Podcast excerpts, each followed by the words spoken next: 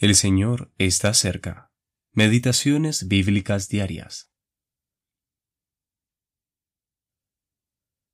Comenzando desde Moisés y siguiendo por todos los profetas, les declaraba en todas las escrituras lo que de él decían.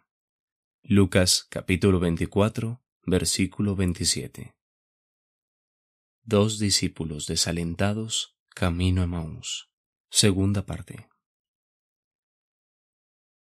Estas esperanzas injustificadas de Cleofas, que lo habían llevado al desaliento, eran resultado de pensar demasiado en Israel y muy poco en Cristo. Sin embargo, este énfasis equivocado era el resultado de su lectura parcial del Antiguo Testamento. La insensatez y lentitud de sus corazones los había llevado a pasar por alto algunas partes de las Escrituras. Creían algunas cosas que los profetas habían dicho, pero pasaban por alto las predicciones de los sufrimientos de Cristo, que les parecían porciones demasiado misteriosas y difíciles de entender. Justamente, lo que se habían saltado era lo que podía salvarlos de la dolorosa experiencia que estaban atravesando.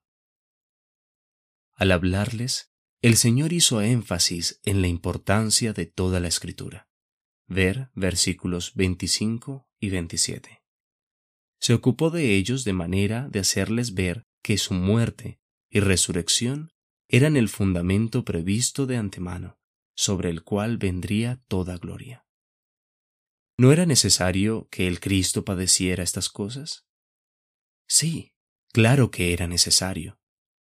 Y como era necesario, lo había hecho.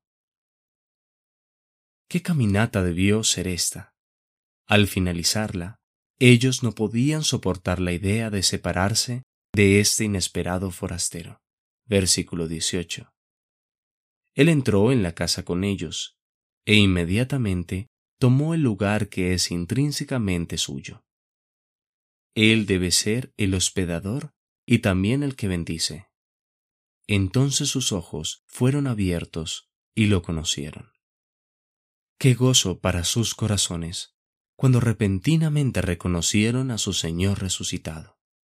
Sin embargo, el breve vistazo que tuvieron de Él, junto con su exposición de todas las escrituras proféticas, había cumplido su objetivo. Una luz nueva había amanecido en ellos. Nuevas esperanzas habían surgido en sus corazones. Aunque la noche había caído, ellos volvieron de inmediato a Jerusalén.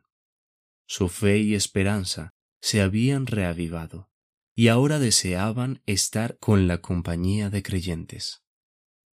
Siempre será así, no solo con los dos discípulos camino a Maús, sino también con todos nosotros. F. B. Hall